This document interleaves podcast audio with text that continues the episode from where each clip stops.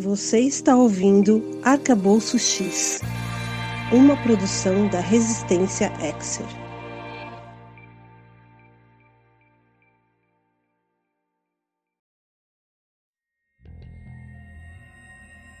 Ela olhou por cima do ombro para o acampamento. Eu acho que nós podemos jogar um jogo, disse ele. Eu conheço muitos jogos. Aubrey se arrepiou novamente. Pare com isso. Ele está apenas confuso. Eu também ficaria confusa se me perdesse por aqui. Confusa e assustada. Podemos dançar, disse ele. Dançar? Seus olhos brilharam. Ele parecia brilhar por inteiro, seu corpo todo iluminado pela luz da lanterna. Sim, você está ouvindo a música? É tão bonita. Nós podemos a luz em torno do garoto diminuiu enquanto ele franzia a testa. Não, eu não ouço mais a música. Ele baixou a cabeça e fez um barulho estranho. Aubrey percebeu que ele estava chorando. Ela deu um passo lento na direção dele. Ele olhou para cima, com lágrimas cintilantes em suas bochechas pálidas e sardentas. O brilho ficou mais forte como se o feixe de luz da lanterna estivesse refletindo algum metal, cegando-a. Ela mexeu no interruptor para desligar a lanterna, mas nada aconteceu. O menino continuava olhando para ela, com uma luz ofuscante ao seu redor. Ela olhou para a lanterna e se deu conta de que ela já estava desligada. A música foi embora, Aubrey, lamentou ele às lágrimas. Foi embora para sempre. Foi quando ela se virou e correu para o acampamento aos berros.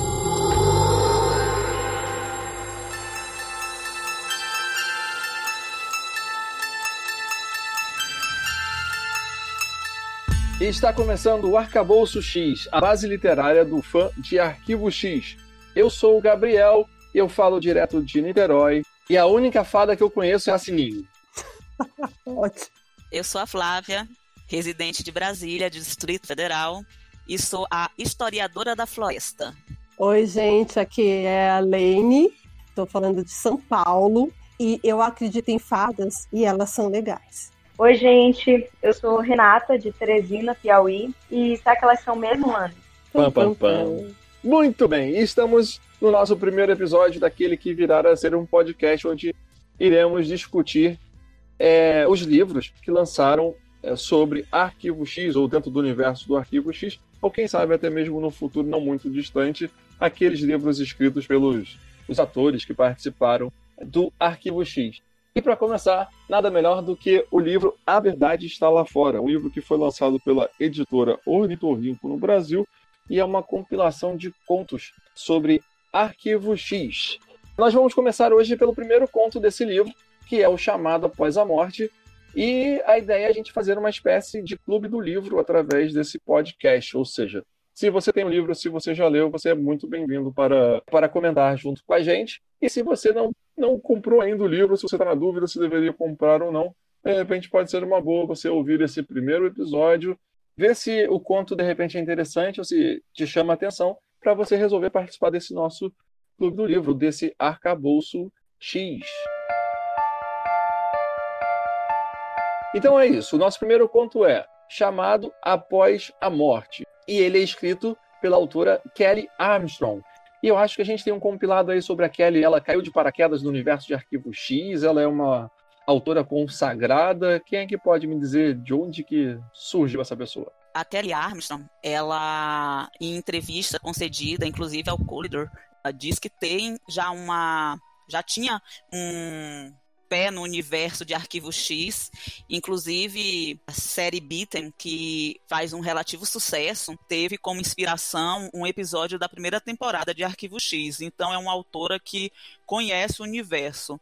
Esse trabalho dela é, começou é, sendo inspirado no episódio é, A Besta Humana, né, da primeira temporada e ela tem uma relação no trabalho dela com essa é, com esse sobrenatural. Kelly Armstrong, ela é uma, uma escritora numa idade né, é relativamente nova, né?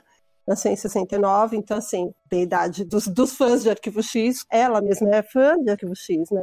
E essa série Beaten, ela foi, ela passou pela TV paga, pela Space e pela Sci-Fi, aqui não aqui no Brasil, né, fora, na, no Canadá, que ela é de Ontário. Sei lá, assim, ela tem vários outros trabalhos que ela é escritora e tem uma série dela de livros que saiu no mundo inteiro que chama Darkest Powers, que é, talvez as pessoas que leem bastante a conheçam por essa série. Mas enfim, ela está aqui fazendo esse, participando desse, desse livro de contos, com esse conto chamado Após a Morte.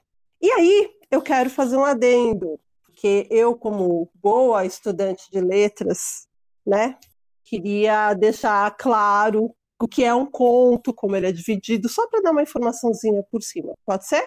Pode, manda ver. Então, beleza, né? Então, o conto, ele é um gênero literário que ele é caracterizado por uma narrativa curta, como a gente vai ver, e que ela pode ser real ou pode ser fictícia, né? Com começo, meio e fim, eles estão bem delineados.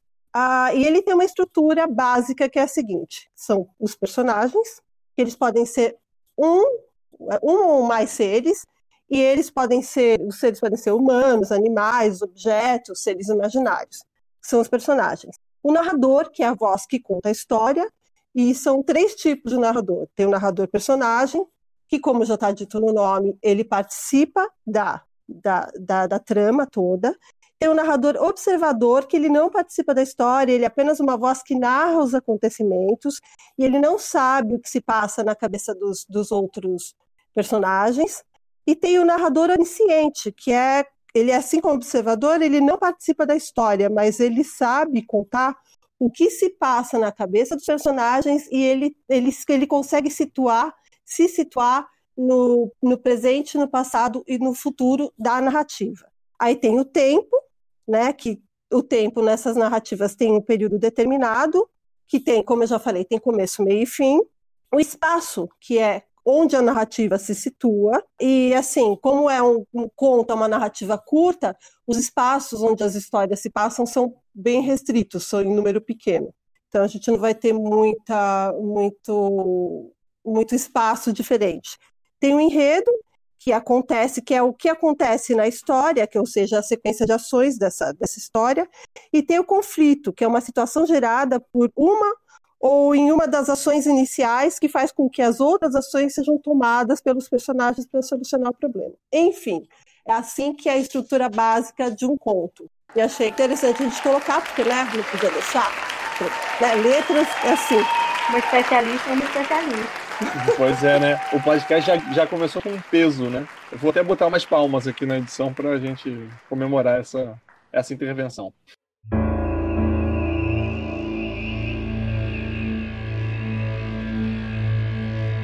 Muito bem. E se a gente for, é, for começar a falar da história, né? O pessoal já ouviu uma, uma introdução que é, que é o iníciozinho da, da história que vai contar sobre o desaparecimento e o reaparecimento de um garotinho chamado Jason Kent. Só que quando a história volta depois desse, dessa primeira etapa, que acontece exatamente como no episódio de Arquivo X, né, que você tem um primeiro bloco antes da abertura que apresenta um pouquinho algo dramático ali em relação à é, história, e logo depois que volta da abertura, você tem já o Mulder e a Scully partindo ali meio que para ir investigar o caso, né? O Mulder fazendo uma, uma exposição do que seria esse caso e por que, que eles deveriam investigar, né? Que na verdade o caso nem é oficial nesse ponto, não é isso? A, a Scully descobre que ele está levando ela para um caso que ela não estava sabendo, eles estavam indo para um, alguma espécie de evento, não é isso? Alguma das Isso. Isso. Um evento do Bureau ele acabou mudando o caminho porque ficou curioso em relação a esse caso. E aí eles meio que caem de paraquedas nesse, nessa situação. É, Mulder, Mulder se aproveitando, como sempre, para introduzir uns casinhos à parte, não é? Que ele acha interessante, para variar um pouco, Mulder sendo Mulder. Exato, Mulder sendo Mulder total, né? E isso é uma coisa que chama, chama atenção logo no, no início, porque a gente já tem. Acho que é, é não sei se eu digo a primeira dificuldade, mas a, é, a primeira coisa que os autores aí desses contos, eles vão precisar mostrar que conhecem a, a série, né? Porque você não pode pegar e mudar a dinâmica do relacionamento dos personagens. Você tem que ir inserindo elas, essa dinâmica dentro do contexto que a série, a série apresenta. Só que ainda tem um dado que contextualiza mais ainda essa história. E que é um dado que, assim, possivelmente a gente não vai chegar nunca a uma conclusão ou nunca a uma concordância, que é sobre a data que esse caso começa a ser investigado, que é 12 de outubro de 1993. E a gente tem no episódio piloto do Arquivo X que a série começa em março de 1992. Ou seja, essa história se passa, se você levar é, aquela data como, é, como real, essa história vai se passar mais de um ano depois do, do primeiro caso que, é, que eles tiveram. E há muitas discussões sobre se aquela data do episódio piloto seria a data realmente real ou se a data seria a data de estreia do seriado, que foi em 10 de setembro de 1993. No próprio livro, a, a Scully comenta que faziam apenas alguns meses que os dois trabalhavam juntos. Então a gente ainda tem essa referência. Isso, durante a, a história eles vão colocando isso que é, é como se o relacionamento deles fosse fosse realmente recente, né?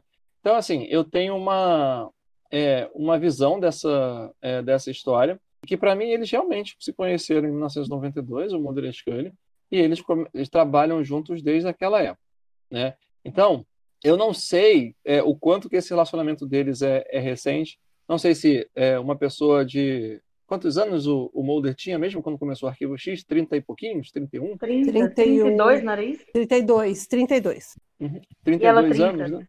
E ela 30. É. Então, assim, uma pessoa de 32 anos está convivendo há um ano com uma outra pessoa, é pouco tempo, né? De uma certa forma, poderia ser relativo. pouco tempo, isso não, não, afeta muito na. Pois é, é relativo, isso não, não afetaria tanto assim na, na história. Mas eu acho que é algo que dá assim, pano para manga para a gente ficar aqui discutindo horas e horas e horas e talvez assim, o mais importante para a gente saber é: esse dado afeta negativamente é, a história ou não?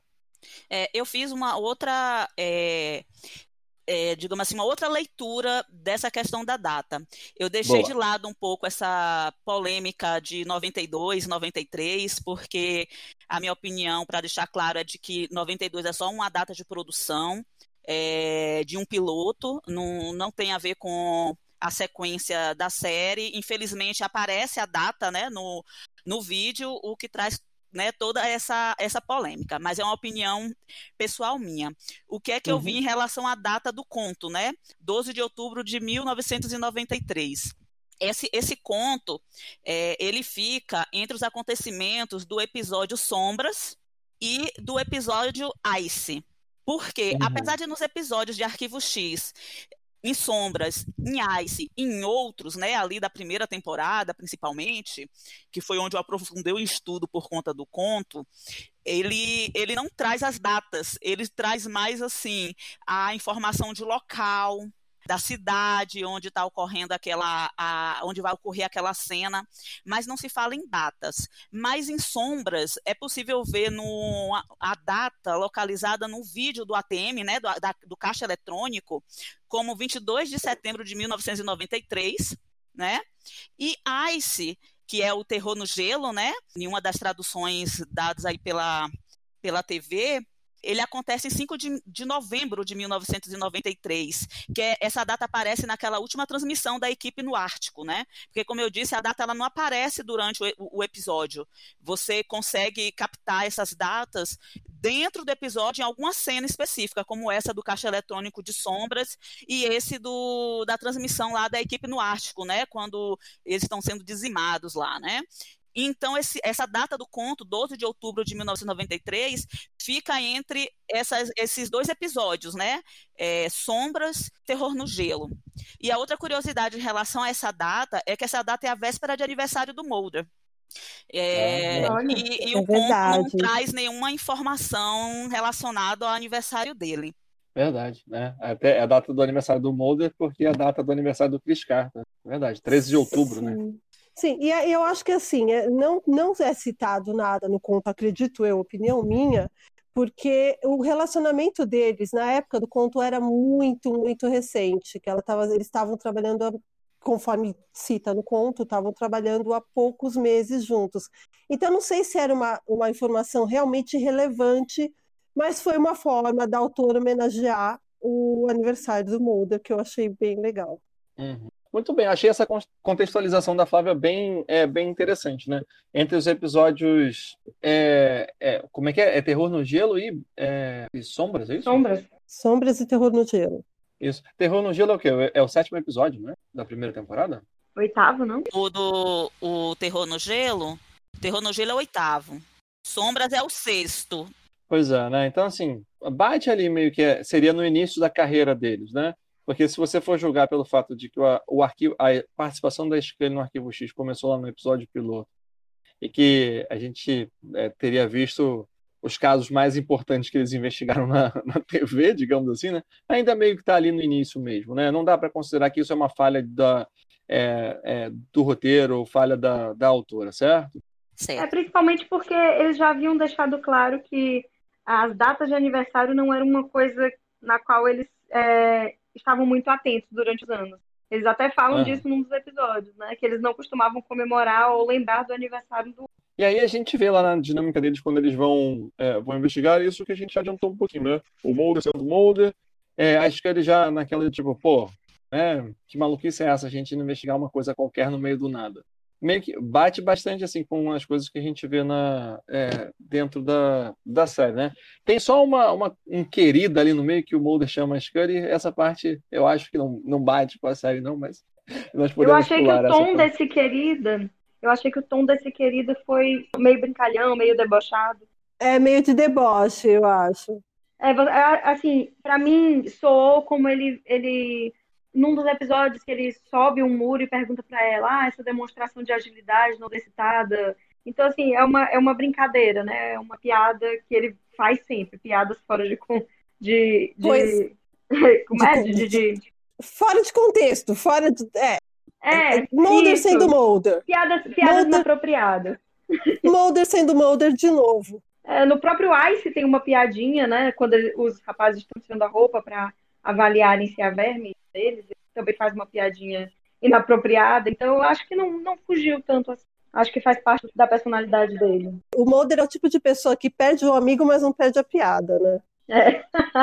Na aí. verdade, ele tenta, ele tenta encaixar o alívio cômico para impedir que as pessoas descubram que ele está extremamente desconfortável com a situação, né? É, pode ser. Vou deixar a psicologia de lado, né? Ai, ah, é, você pode dizer, né?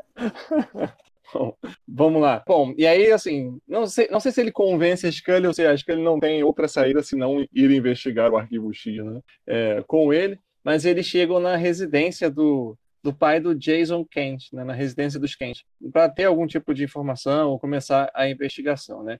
E lá eles conseguem conversar com os pais com os pais de Jason. Tem alguma coisa assim notável dessa conversa? Alguma coisa que, é, que chama atenção? Eu notei, né? O que chamou atenção para mim nessa chegada deles lá na residência dos pais do Jason é que a Scully ela tenta analisar o, os pais né, da criança, que ela observa que a senhora Kent está muito nervosa, né? E a aparência do pai do Jason que é, demonstra ter vestígios de álcool.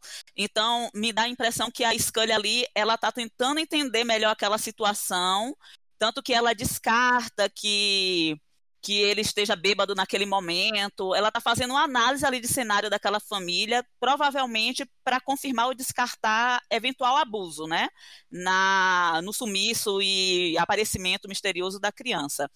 É, são as minhas impressões dessa primeira parte. Bom, eu acho que é, que é interessante ver também é uma colocação que o pai do Jason já deixa claro ali, né? Que ele é, tem certeza que o menino que volta não é o filho dele. Porque o menino, ele diz que o menino está agindo estranho, está tá perseguindo ele, não é isso? Que ele acorda no meio da noite, o menino tá lá olhando, é, olhando para ele. Então ele está é, bem agressivo em relação a, a isso, bem mexido, é, dizendo e repetindo que aquele não é é que ele não sabe o que é aquela coisa, mas aquela coisa não é o filho dele. Ele tem certeza absoluta que não é o filho dele. Realmente, Exato. isso é, acontece.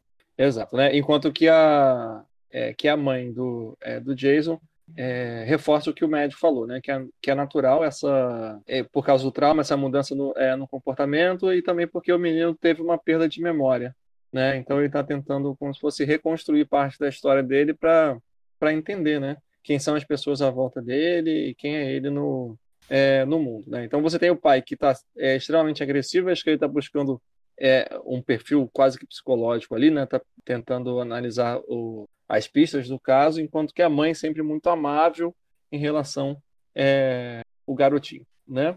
Bom, e aí o menino não tá lá na casa deles. Na verdade, o menino está na casa de uma senhora que se chama Hyde Bannister. E aí, quando eles vão até lá para conversar com, com o Jason, a mãe do Jason acaba contando para os agentes que a Hyde tem uma, tem uma história em comum com o Jason. Quando ela era pequena, ela também havia desaparecido e havia retornado também de forma misteriosa, é, que ninguém sabia o que tinha acontecido. E quando ela retorna, ela também não se lembra de muita coisa e começa a ter alguns comportamentos, comportamentos estranhos.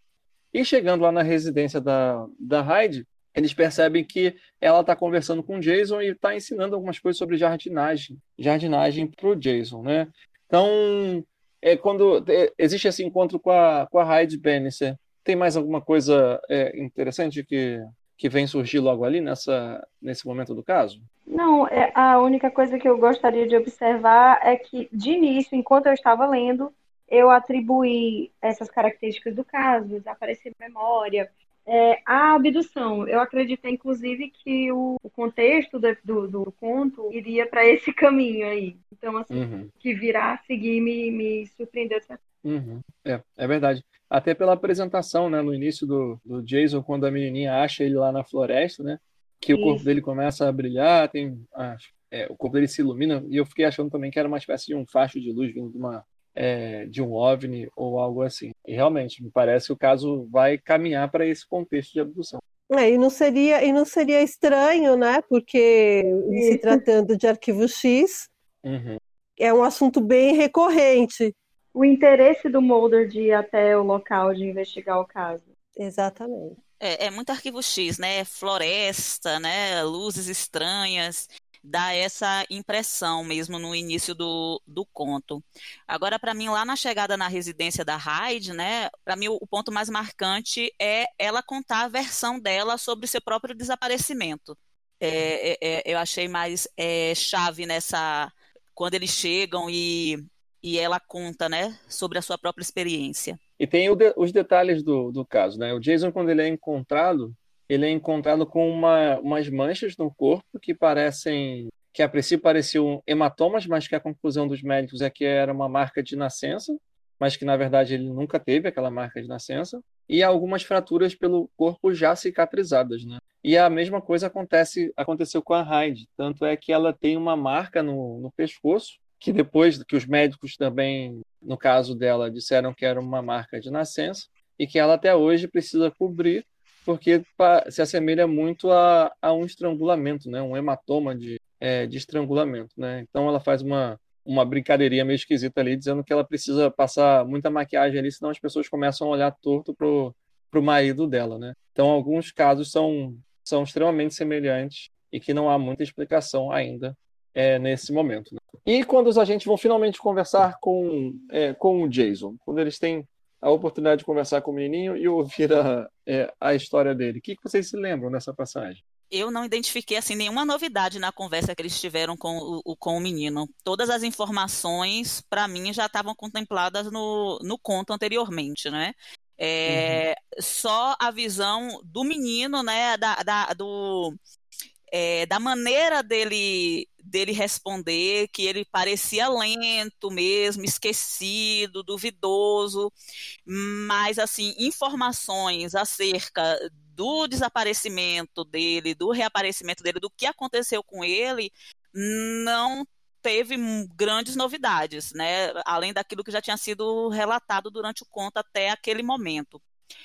É, só mesmo o aspecto do menino, a forma dele, dele agir, que a gente teve a pela primeira vez a oportunidade de. Quase como que pelo olhar dos agentes confirmar tudo aquilo que estava sendo relatado dele, né?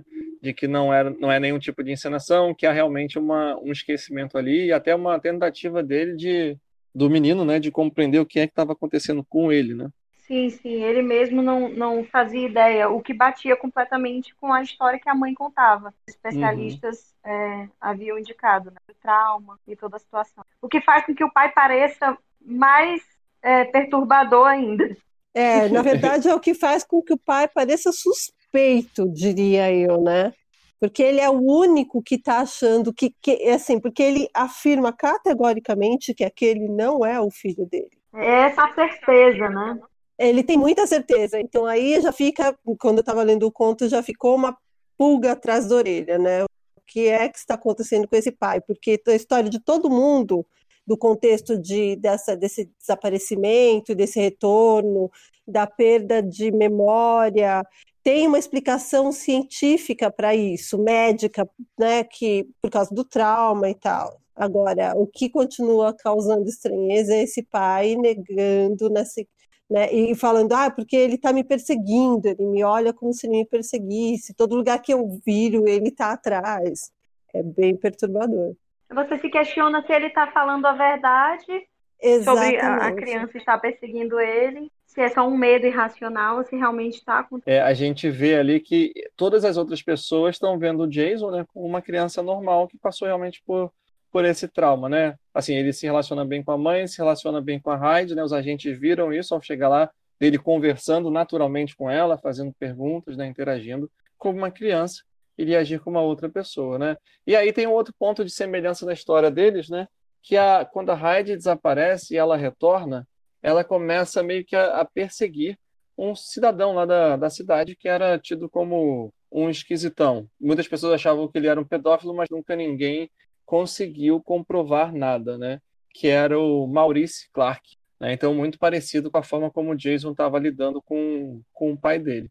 E aí os agentes têm a, a ideia, então, de procurar esse Maurice Clark e descobrem que ele está em um hospital psiquiátrico que ele está internado lá e os agentes vão lá para tentar conversar com ele, tentar extrair alguma informação. E há algumas coisas que nesse ponto me chamaram me chamaram a atenção. Não sei se, se para vocês isso foi, é, foi algo é, estranho, mas vocês notaram como que o Mulder estava preocupado com a segurança? Não só a segurança se, se o Maurício poderia escapar ou não, mas a segurança como se ele pudesse atacar ele e a, e a Scully, quase como se fosse a primeira vez que ele estava fazendo isso, ir a um hospital psiquiátrico entrevistar uma pessoa? É uma falha da autora, né? A, a, a sensibilidade para perceber que o uhum. comportamento dele não estava compatível com um agente qualificado. Isso, e um que fez formação em psicologia, né? Pois é. Exato. Então, assim, isso me chamou muito, é, muita atenção e eu não entendi muito bem, pelo menos da forma como foi colocada. Eu não sei se é, se eu entendi errado, ou se vocês tiveram a mesma impressão, ou se para vocês isso é o que não influenciou na, na história.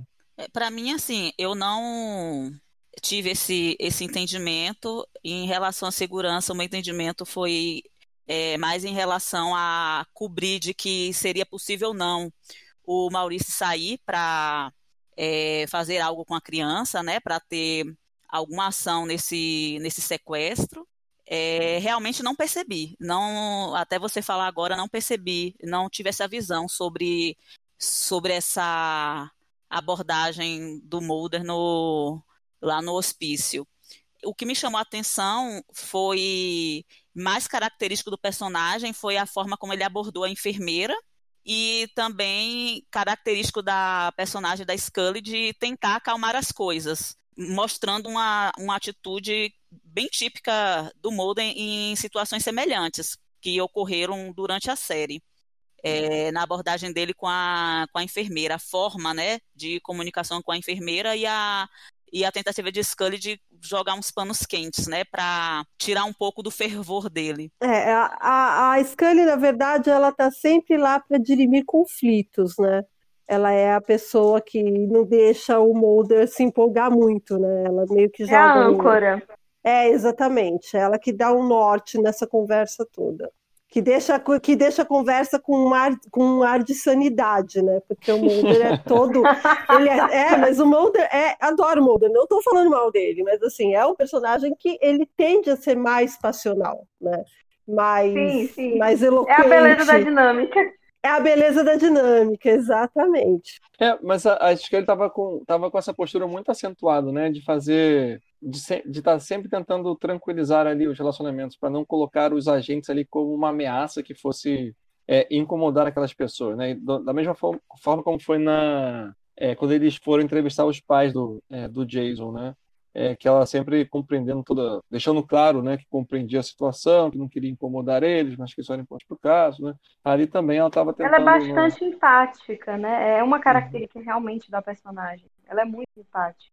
Talvez, talvez ela tenha captado até muito bem essa esse traço de personalidade dela. Sim. É. E aí a, a Lene falou sobre, é, é, sobre a sanidade do, do Mulder, né? À toa, ele que conseguiu fazer uma conexão com o Maurício, né? Claro. Para conseguir mais informações sobre o, sobre o caso. Né? Um maluco entende o outro. Né? Basicamente. Pois é, né? E ali o Maurício estava completamente. É, pertur... ficou completamente perturbado quando ouviu falar no nome da, da Hyde, dizendo que ela era. Como é mesmo que ele fala? Ela, ele fala que ela era. que ela é má? Muito má, não é isso? Algo É, assim? Isso. rei de má, ele fala. Raid de má. Raid, raid de má. Isso. E parece que ele começou. Agora não lembro se foi ele contando isso ou se havia algum registro médico, né? Que ele ouvia a Hyde sussurrando para ele. Ela foi a causa da, da, da, da insanidade dela. Foi Do- ela que. É do surto dele. Do surto. é. Isso. Uhum. É, ele- Mas ele fala sobre, Mas- ele fala sobre isso, mas também isso tá na, no relatório lá do, Uhum. do xerife, né? Isso. É- é- essa situação de que ela sussurrava, de que ele teria alegado, né, que ela sussurrava, que estaria observando ele dormindo, e aí até pelo relatório dizia-se que é, foi comprovado que realmente ela esteve próxima dele em alguns momentos, ela, ela foi vista, né, Uhum. é, atrás dele em alguns momentos na rua, mas que é, não havia comprovação de que ela teria observado ele dormindo, né? Uhum. Pois é, bizarro, né? Imagina. É, que foi meio paranoia dele nesse, nesse sentido. Não há nada que, que provasse o contrário. O que a a justifica a paranoia. internação. É, o que É. justificaria a internação dele, né?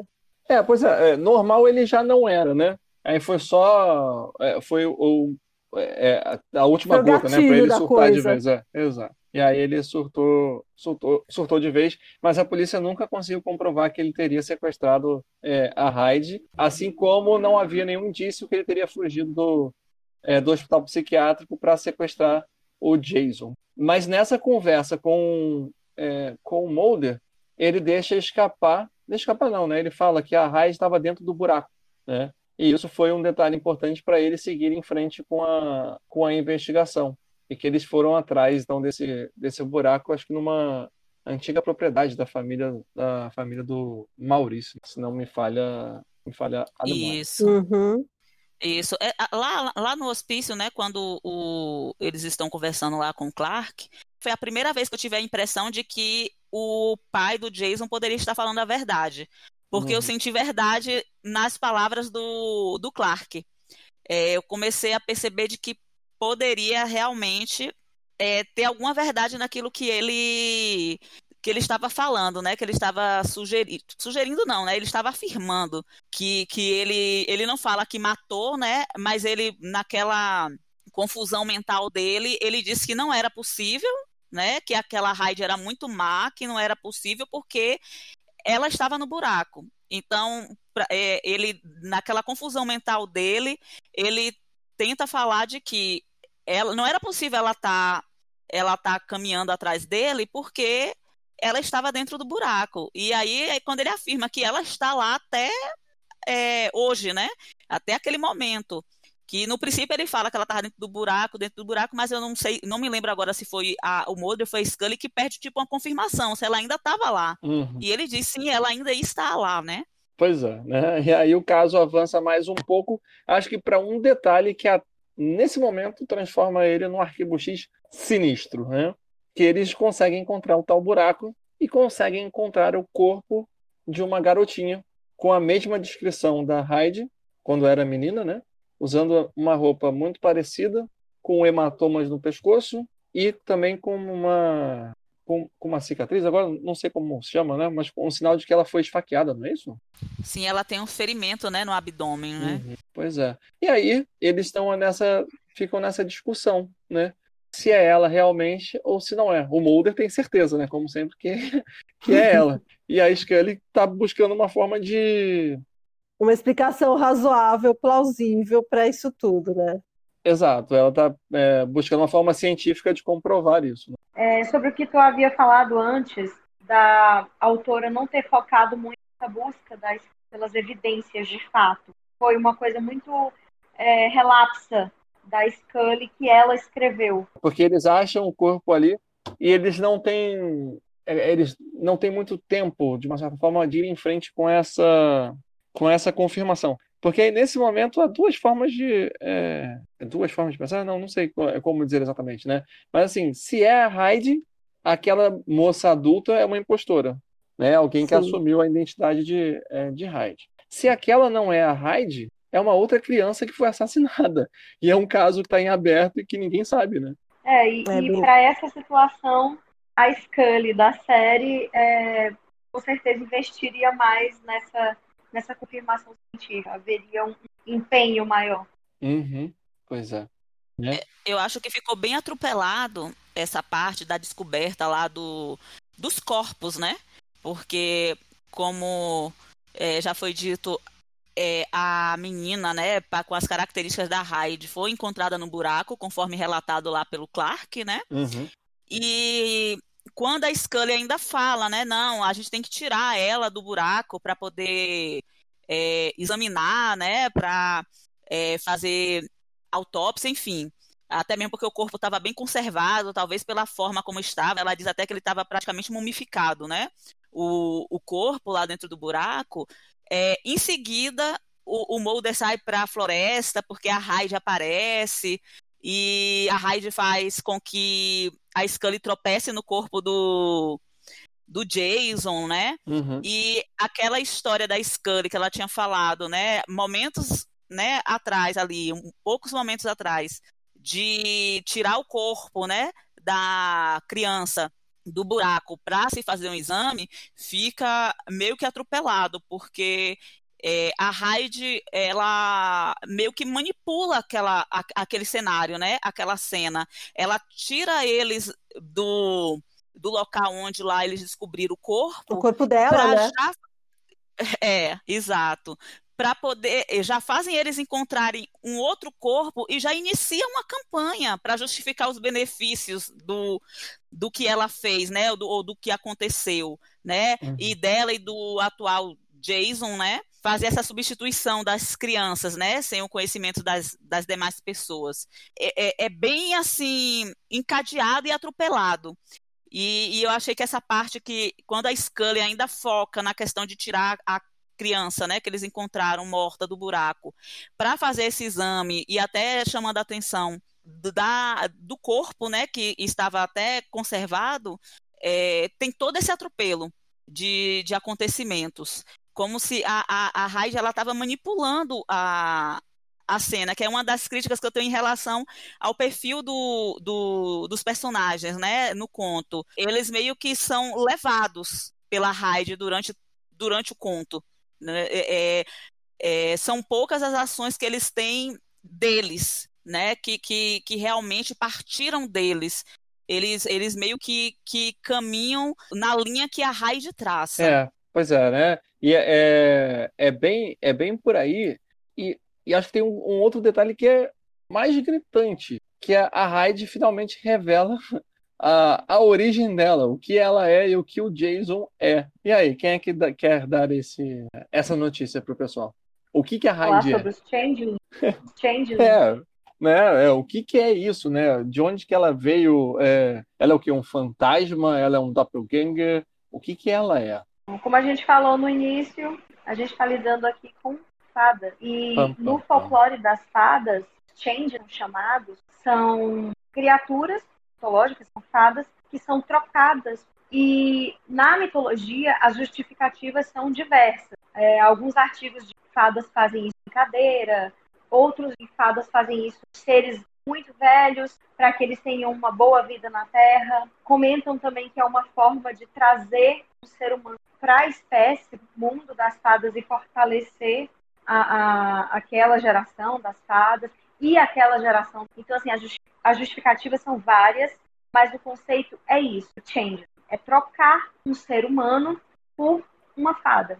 É, e aí eu vou fazer, vou fazer um adendo, né? Uh, logo no início, quando eles saem da casa da, da Hyde, o, o Mulder e Scully, eles saem, o Mulder faz uma, uma observação sobre os olhos da, da Hyde, que ele acha que são olhos de uma pessoa velha. que aparenta ter mais tempo de vida do que a idade dela, que, se eu não me engano, eram 37 anos, alguma coisa do tipo. E que ela aparenta, uhum. pelo olhar dela, aparenta ser mais velha. Aí é que cai a história do Changeling na, na troca de uma fada velha que, para viver os últimos dias de uma forma é, pacífica, vem para a Terra para ficar com os humanos. Então, ela seria uma fada antiga, uma fada velha, que está aqui para passar esses, esses anos que restam para ela vivendo pacificamente com os humanos, como a Renata já o tinha que não, O que para mim não faz muito sentido, já que pacificamente viver com não é uma combinação insensata. Como é que é? Viver pacificamente com os humanos, é isso?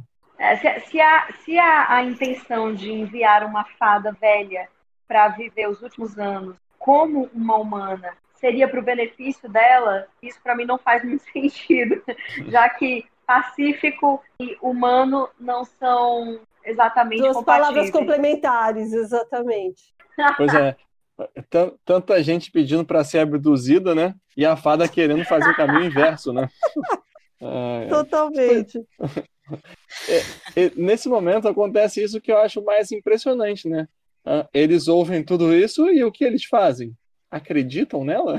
Exato. Que foi, foi aí que, que foi, foi o que a Flávia levantou, né? Então, assim, que a Raid está toda hora conduzindo ali a percepção deles e um detalhe bombástico como esse é, ah, ok, você é uma fada, maneiro. Vamos ver, né?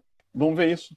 Para mim, a única reação aceitável do Mulder e da Scully, principalmente da Scully, seria algemar a Hyde como suspeita, Sim. né? Ou pelo menos como uma, uma criminosa para tentar entender melhor é, quem, é, é, quem é ela, de onde ela, ela veio, e interditar o local onde eles encontraram o corpo, chamando o xerife da cidade para ir lá. Mas o que eles fazem? Eles abandonam os corpos. Deixam lá. Então, mas aí eu acho que ainda, ainda a autora tentou dar um conflitozinho, porque a Scully falou que não, pelo amor de Deus, para que história mais sem pé nem cabeça, isso está errado. A gente tem que levar esse corpo, né, de volta, tem que mostrar isso. Ela, ela não quis, ela achou a história um tanto quanto absurda. Tanto é que ela passou a noite pensando nisso, como é que ela ia uh, lidar com isso, né? Porque para o Mulder estava tudo de boas. Né? Falar assim, ah, você é fada, oh, legal, falou, valeu, entendeu? Mas, é, mas pro, pro Mulder, super, tá? Nossa, é, encontrar um, sei lá, moeda de, de, de um real na rua, beleza, super de boa. Mas a Scully ainda, ela tentou um conflito. Ela falou assim, imagina, isso é um absurdo, onde já se viu um negócio desse? E ela tentou um conflito, mas no final das contas, não foi bem isso que aconteceu, né? Uhum. A, a, história acabou, a história acabou indo mais pela parte do Mulder, que, que falou: e aí, como é que você vai explicar essa criatura vivendo há 25 anos junto uma fada? Como é que você vai explicar a história da, da fada? Se você levar o corpo da, da Hyde, o corpo do Jason, para né, pra, de volta né, e, e, informar a polícia que eles morreram, como é que a gente explica as fadas? O que, que é pior? Você deixar do jeito que está ou você tentar justificar a existência de fadas? Complicado isso. É, será que é? Eu não sei se é, não. Porque na minha cabeça é, é, é, mais complicado deixar do jeito que está, né? Assim, é, é, o que a, de novo resgatando o que a, a Flávia estava dizendo, né? A Raid tenta fazer esse discurso tipo, quem é que vai contar lá para a mãe do Jason que ela perdeu o filho? Não é melhor ela ter pelo menos Exatamente. alguma coisa que represente é, o filho? E aí, assim, eu não sei se a gente é, precisa entrar por esse dilema ético, mas esse não é o trabalho do policial. O trabalho do policial é investigar o crime. É, e a Heidi deu toda uma, uma, uma explicação para justificar essa argumentação dela, né? Que ela falou que o, o pai do Jason era uma pessoa abusiva, Abusi uhum. né? Que já tinha, já tinha é... histórico de bater no já garoto. tinha, exatamente, já tinha histórico de bater na mãe. A mãe chegou a se separar do marido, né, de corpos, cada um foi para o seu lado. Ele conseguiu reconquistá-la e, e eles voltaram a morar juntos. E enfim, ela precisava trabalhar. E aí, contando a história do que aconteceu com, com o Jason, foi que ele queria, o menino queria ficar até um pouquinho mais tarde jogando videogame com o pai, e o pai não teve muita paciência. E ele deu um safanão no menino, o menino acabou quebrando o nariz. Ele falou pro Jason porque era para ele falar para a mãe quando voltasse do trabalho que ele tinha caído, ele se recusou e ele tacou o menino longe, né? Ele jogou o menino na parede, o menino bateu na, na parede, enfim, e daí toda a história dos hematomas e o, o assassinato do, do, do Jason foi sem querer. O tapa que ele levou que quebrou o nariz não foi, mas a morte dele foi acidental, né?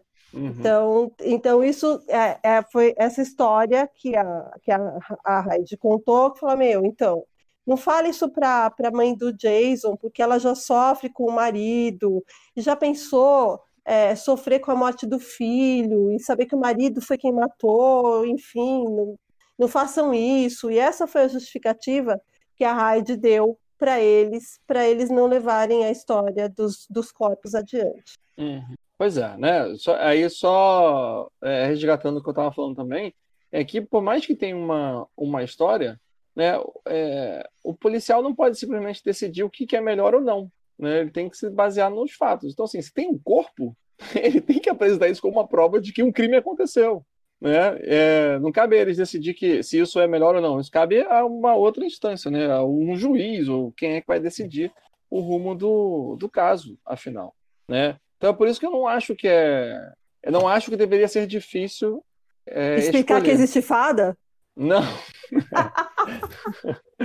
escolher o que fazer, né? Assim, se vai conseguir explicar se existe fada ou não, não é, não, não é a obrigação da Scully convencer o mundo que existe fada. Né? Mas assim, aconteceu, é, é, a obrigação dela explicar que aconteceu um crime. E agora Sim. os desdobramentos disso é a investigação, sei lá o que que vai vai decidir, nem que é, é, chegue a uma conclusão do tipo, é, bom, existe uma pessoa viva e uma pessoa morta, o DNA é igual, a gente não sabe o que aconteceu. O caso fica não resolvido, né? Porque não é ela quem vai resolver isso. O comportamento da Scully me lembrou bastante a atitude dela no episódio Feitiço, que foi o episódio escrito pelo Stephen King, de Arquivo X. Se eu não me engano, ele acontece na quinta temporada, é isso? Não, não, quarta? É, isso aí. É, não, quinta é? temporada. Quinta, quinta, né? Quinta isso, temporada. quinta temporada. E que ela está de férias e acaba caindo de paraquedas num caso, numa cidade de interior.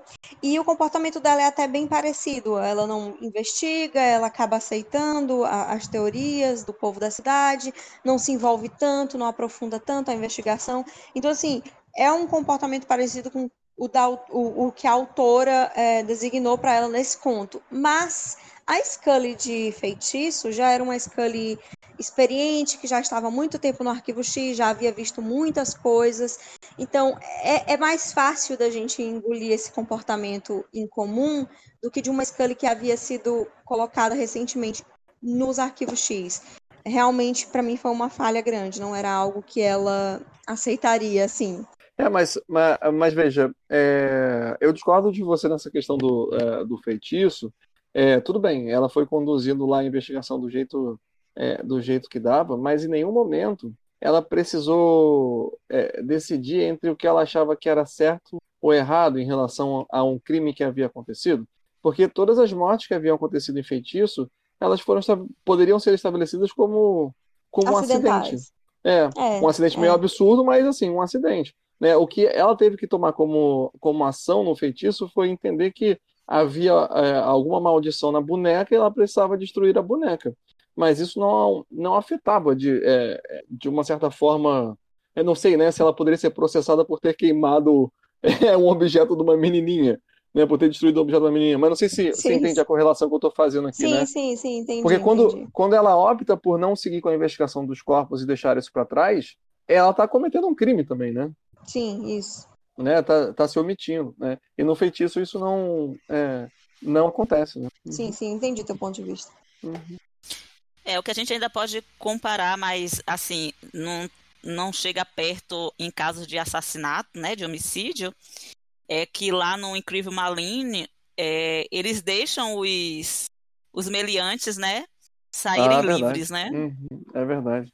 A gente recentemente assistiu esse episódio lá no, no grupo de WhatsApp do Arquivo X Brasil, não é isso?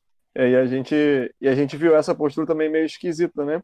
que eles é, que os criminosos no, no Incrível Malene haviam assumido outras identidades e é, não foram processados por isso. Exatamente, né? Eles acabam se safando no final, mas eles não conseguem completar o crime deles, né? Então, assim, é como se uma coisa tivesse é, justificado a outra, fica elas por elas e, e, e pronto. É um final muito esquisito, realmente. Uhum. Mas bem, bem lembrado também. É, eu acho que até no conto, é, essa questão de justificar a existência de fadas ou não, é até um pouco mais leve, porque o próprio xerife, ele, ele, ele fala, né, que eles, eles preferem acreditar que, preferiam acreditar que era um alienígena, né, um extraterrestre, que tinha lá sequestrado a Hyde, né, quando ela era criança, do que é, achar que era o Clark, né? Uhum. Por conta do comportamento dele na cidade, mas que mesmo, né? Porque aí o, o Mulder é, ainda acho que é o Mulder que ainda força em cima do xerife, mas vocês não investigaram? Ele disse, não, não, nós investigamos, mas não encontramos nenhuma prova é, quanto ao Clark, né, de que, é, de que ele teria tido culpa em, em algo. Mas ele até fala que eles preferem, até preferiam um, que que, acreditar que foi extraterrestre do que é, acreditar que foi um, um, ser humano ali da, da localidade, entendeu? Então você vê que é um, um, digamos assim, é uma comunidade um pouco aberta, né, a outras explicações, né, mesmo que seja por meio de negação de algo, né, que eles não queriam que fosse verdade, né. É, então, assim, talvez o, a explicação das fadas lá naquela sociedade é, não fosse tão difícil, né? O que tornaria mais complexo aí seria, por exemplo, é, explicar isso para a mãe do, do Jason, né? Uhum. É, de que o, o filho dela não é o filho dela, né? É um substituto. Uhum. Pois é, né? Mas aí, aí, acaba que a gente. que essa cena é, muda, porque eles estão saindo lá do, da região onde encontraram os corpos e ficam, é, sab, ficam sabendo, ou eles passam pela rua da, é, do Jason, né? Da casa da família do Jason e vem sirenes, né? Agora não me lembro exatamente o que, que eles foram fazer depois disso, né? Mas eles veem que tá a polícia toda na frente da, da residência dos Kent e que o pai havia colocado o Jason como refém dentro de casa e, e ameaçando é ameaçando matar o moleque. E é, quem resolve tudo é a Hyde. o Mulder acho que ele não resolve nada, né? Pois é, mais uma é. vez eles, vi, eles ficam de especta, meros espectadores da história se passando na frente deles. Exato. Exatamente. É, é, logo lá no início, né, quando eles chegam lá na residência dos, do, dos, do, dos Kent, é, para mim já não faz sentido um, o comentário no conto deles não serem especialistas em negociação com reféns. Porque, assim, apesar de não fazer parte do trabalho regular deles, né? O Mulder tem experiência com esse tipo de situação. Inclusive, e quando a polícia local. Existe um episódio em que ele faz esse trabalho, não é? É o episódio antes de Ascensão. Alguém, alguém lembra do nome? Quando ele tem que lidar com Duane Barry na negociação de reféns? Eu acho é que é, o episódio é o próprio Duane Barry, é. né? É Duane Barry? É o próprio Duane Barry. É. Certo. Então, sim, ele, ele trabalha, é, ele, ele tem capacidade, ele tem. É, como é que eu posso dizer? expertise. Exato, para lidar com a situação de negociação de reféns. Realmente foi sem sentido esse comentário. É, e o, o, policial local, inclusive, não fala nem especialista, né? Ele fala em ter alguma experiência, né? E, assim, para mim, na série, deixou claro de que o Mulder teria essa experiência. Então, é, eu achava que era desnecessário ter isso no conto e ainda foi uma informação que não tem não a ver com a, é, com a característica do personagem. Uhum. Agora, o que acontece lá com, com o Kent, né? Na verdade, é o mesmo que aconteceu com o Clark, né? É, Utiliza-se o mesmo método, né? Para fazê-lo de louco, né? É, porque eles sabem o que eles fizeram. Uhum, a, a, questão uhum. é que, assim, as outras pessoas na cidade, seja a senhora Kent, seja o xerife, né, os demais cidadãos, eles não sabem disso, né? Mas o, o, o, os próprios, né, assassinos, eles sabem o que eles fizeram. Eles, ele, é, e, então é por isso que eles têm certeza que é impossível aquelas crianças serem as mesmas pessoas, né, que, que que eles tinham assassinado. Então, é, o mesmo modus operandi que é utilizado para que foi utilizado para o Clark é utilizado para o Kent e, e, e, como já foi falado assim, tudo que ocorre, ocorre lá na residência dos Kent é controlado pela Hyde. Ela invade a casa, ela enfeitiça o, o Kent, ela leva o Jason, é, é, é totalmente assim é, arbitrário, né? A, a, arbitrária a condução do, é, do caso, né? É, a Hyde ela faz justiça com as próprias mãos. Exato. Uhum. Ou seja, ninguém... Mulder, Mulder e Scully foram um pouco inúteis aí.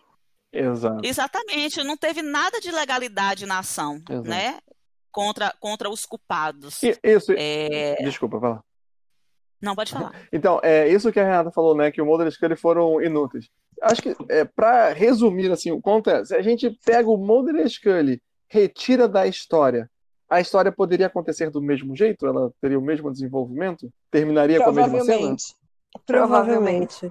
É, então, assim, a gente tem um conto de Arquivo X que Mulder e Scully não acrescentam nada? Não sei se eu estou sendo. A estrutura, então, a estrutura narrativa do, do, do, conto lembrou um episódio de Arquivo X. Tanto é que quando eu li é, pela primeira vez o conto, me deu aquele, aquele calorzinho no coração de fã de Sim. Exer, assim, de, de ter acompanhado desde sempre. Então eu me senti acalentada, mas isso que, que se você tirar o, os dois da estrutura narrativa e como são, isso é um conto de arquivo X, e se você tirar os dois da estrutura narrativa, vai, não vai fazer a menor diferença, eu acho isso um ponto um pouquinho problemático. Uhum. Sim, eu também concordo assim. E até o tema é interessante. O tema é um arquivo X, né? Sim, a, a, a, a história da, das fadas, né? A lenda das fadas é, é um arquivo X, mas eu concordo inteiramente com a Elaine. É, é, apesar de ter toda essa estrutura, é, ter um tema que é bem aderente ao, ao à série, é, o, Mulder Scully, o Mulder e a Scully fazem muita pouca, digamos assim, não tem muita significância no, no inteiro teor do conto. Uhum, pois é. Né? E aí, e ainda termina com, com a máxima, né? O pai do Jason vai surtar também, a Hyde leva o Jason da, é, da casa. Mulder e Scully viram um pra cara do outro e falam: Partiu? Ah, então tá, então. Já é. deu, né? Já deu, então Como é tá, é que então. é? Valeu, falou. Valeu, e falou. Aí, Vamos embora. E aí eu fiquei. A gente não tem aquele seminário pra ir? Vamos embora. e aí eu fiquei assim, mas gente, e os corpos? O que aconteceu? Ninguém vai tirar pelo menos de lá. Uma outra criança vai tropeçar no corpo do Jason e vai ficar traumatizada é. pro resto da vida. Alguém vai cair dentro daquele buraco, vai de cá. Meu Deus, alguém faça alguma coisa. Eu não consegui ficar tranquilo ah, com esse final. Mas aí o que aconteceu? Eles viraram, viraram as costas, sabe? Se dane, eles que resolvam aí. Caceta. Então, pelo menos eles podiam virar pra. Ô, oh, Hyde, pra não ficar tão feio assim, dá um sumiço lá no corpo deles, né? E aí fica melhor a história. Enterra melhor Poxa, aquele cara. negócio ali. Gente, eu, é, eu tô pro, tendo pesadelo pro... até hoje com esse desfecho. Então, provavelmente. é, então, mas aí o que sabe. Ai, Gabriel. Ótimo. Provavelmente eu acho que é assim, né? A, a, a Hyde já deu, já deu um desfecho emocionante para a história, ela dá um desfecho emocionante para os corpos também. Ela dá, ela é. deu jeito para tudo. Então, quer dizer, eu acho que do ponto de vista da autora, a gente deixa tudo na mão da Hyde, que a Hyde é ó, joia entendeu? Uhum. Cara, mas a Hyde não tirou nem o corpo da própria criança que ela substituiu do buraco esses anos todos. Pois é. Então. Pois. E ninguém, e o pior de Difícil tudo, e ninguém, e ninguém achou esse corpo depois de 25 anos. Mas, enfim. Sim, não teve mau cheiro, não, não, não teve, né? É, animais indo lá. Nossa, credo, a história. É, enfim. Agora, agora, em relação a isso, em relação a isso, talvez não tenha sido é, o próprio é, Clark que desenterrou o corpo para confirmar que havia que, que, havia matado de fato a, a e aí o corpo se tornou mais visível depois de alguns anos? Hum, não, eu não entendi dessa forma, não. O que eu entendi é que quando a Hyde volta, é, ele havia, já havia, ele havia matado a, a Hyde, e o corpo simplesmente fica lá e ele não, não consegue fazer nada com aquilo. Não, é, nem dar um sumiço, nem contar para ninguém porque a situação foi tão bizarra que é como se o corpo precisasse existir ali, mais ou menos para ele saber é, que a Hyde não é a Hyde. Né? Não, não sei se ele teria uma organização para é, para ter enterrado depois de ter desenterrado. Me pareceu que o corpo sempre esteve ali, ele não mexeu depois. Ó, moral da história que a autora deixou: o que não tem remédio, remediado está. Credo. e sim, acabou.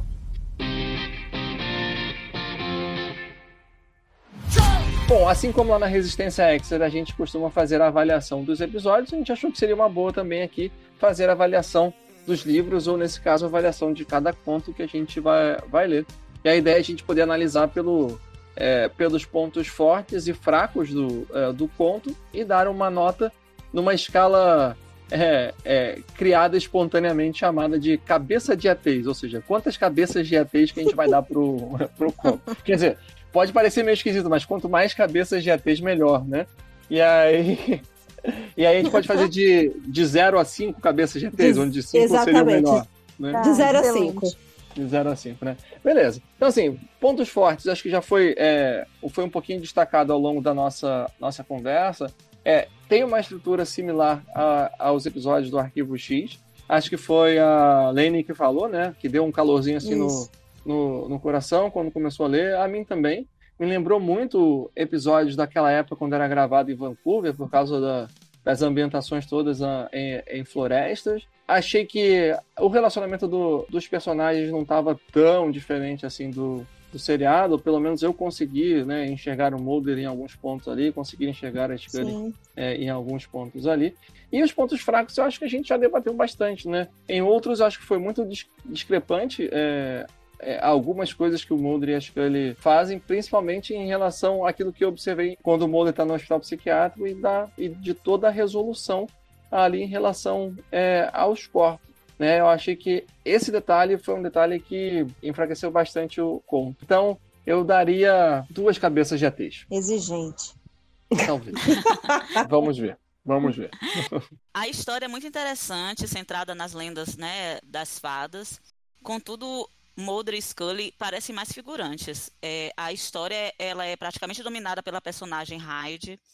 A única ação dos agentes que resultaram em algo mais prático foi ter tirado a Hyde das sombras, né? Ela teve que, que contar a história dela e teve que defender o que ela fazia mas até isso foi manipulado pela própria Hyde, né? A descobrir os corpos, descobrir o corpo de Jason, né? Na verdade que já desviou a Scully da ideia inicial de fazer um exame pós-mortem no corpo da Hyde. Então, no subtotal, eu dou três cabeças de ETs pro, pro conto. Muito bem. Eu tô, eu tô mais ou menos indo na mesma linha da Flávia. Uh, eu acho que, do ponto de vista estrutural, o conto tá bem, tá certinho, mas, assim, é, ele me remete, sim, a uma história de arquivo X, do mesmo jeito que foi o que eu falei, ele me deu aquele calorzinho de, né, de relembrar episódios do começo, e essa história de Vancouver também que Gabriel falou, realmente me deu essa, essa impressão mesmo. Uh, mas o problema todo foi essa coisa apressada, essa solução apressada que a autora uh, deu no conto né? E o fato de do, do Mulder e da Scully terem sido meros coadjuvantes dessa história me atrapalhou um pouquinho na avaliação. Então eu acho que eu chega a três cabecinhas de ET, mas assim com muita força e muita dor no coração. Muito bem, vocês estão sendo muito gentis. Vamos lá. Vai lá. É, bom, eu eu realmente gostei da, da trama. Para mim foi uma trama interessante mas que poderia ter se desenvolvido muito melhor. A falta de protagonismo é o que vai pesar na minha nota final, embora eu tenha de fato gostado da dinâmica dos personagens entre eles, quer dizer, a dinâmica de Mulder e Scully em geral estava fiel sim aos personagens. O que me incomodou foi a reação dos personagens em relação à investigação, que não houve na verdade, né? Então assim, pela falta de protagonismo e por essa discrepância de comportamento em relação ao caso, eu vou dar duas cabecinhas de ET também. É isso. É, na média, duas cabecinhas e meia de ET. E tá, é isso aí que merece o episódio. Passou de ano, né? Passou de passou, ano. Passou, ai, ai. E isso porque a gente não quis nem entrar na, na polêmica se a gente já leu ou não fanfics melhores do que esse ponto. Ah, não vamos entrar nessa polêmica agora não, que tá muito cedo. Tá bom. É, deixa mais pra frente nesse livro pra gente entrar na polêmica dos fanfics.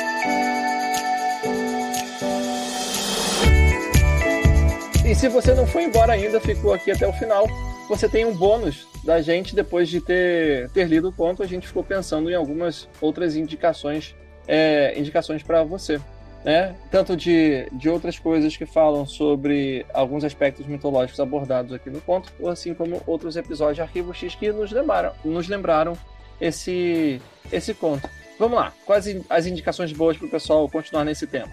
Ó, então assim, eu vou dar a indicação de um episódio da série Lore, que passa na Amazon Prime. Amazon Prime aqui facilita aqui pra gente, né? Vamos patrocinar. Ah, esse episódio é o episódio 3 da, da, dessa série Lore, que é uma série que é baseada em lendas urbanas e ela é de um podcast, né? Ela é, originalmente é um podcast e esse episódio é o episódio 3 da primeira temporada, que chama Meias Pretas, que fala sobre os, os fair folk, né? Pessoal do né, o povo das fadas, e tem muito a ver com isso. E a, a, a gente também né, indica que quem quiser é, assistiu ao episódio Invocação, que é o episódio 5 da oitava temporada de Arquivo X, que tem tudo a ver com o tema do conto. Uhum. Isso. Acho que além do, de outros episódios que a gente mencionou também aqui ao longo do podcast, né? Que foi o Incrível Maline, que é da sexta temporada? Quinta. É, sexta. Sétima temporada. Da sétima ah, temporada. Ah, é após Orison, né? Após Orison. E tem, e tem também o Feitiço, que é o da quinta temporada, escrito pelo, pelo Stephen King, né? Mais, mais algum? Exatamente. Não, o Feitiço, que é o décimo né, episódio da quinta da quinta temporada. E o Incrível Maline é o oitavo episódio da sétima. Beleza, gente. Obrigado você que ouviu até aqui e nos vemos no próximo Arcabouço X, onde falaremos sobre Unidade de Tempo, que é o próximo ponto desse livro. A Verdade está lá fora, da editora Ornitorrinco. Um abraço, pessoal, e tchau, tchau, gente. Tchau. Tchau, tchau. Até o próximo episódio.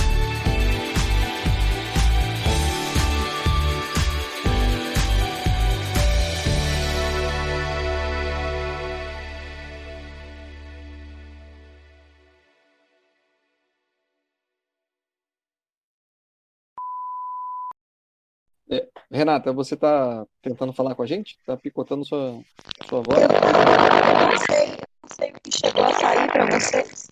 Chegou Ih, tá a sair. Picotando. Você, é, você está com uma voz de robô. Droga, ainda estou. Ainda está. Tenta desconectar e conectar de novo. É, desconecta e conecta de novo. Tá encantado mesmo, tá vendo? A gente vai zoar as fadas e o que acontece?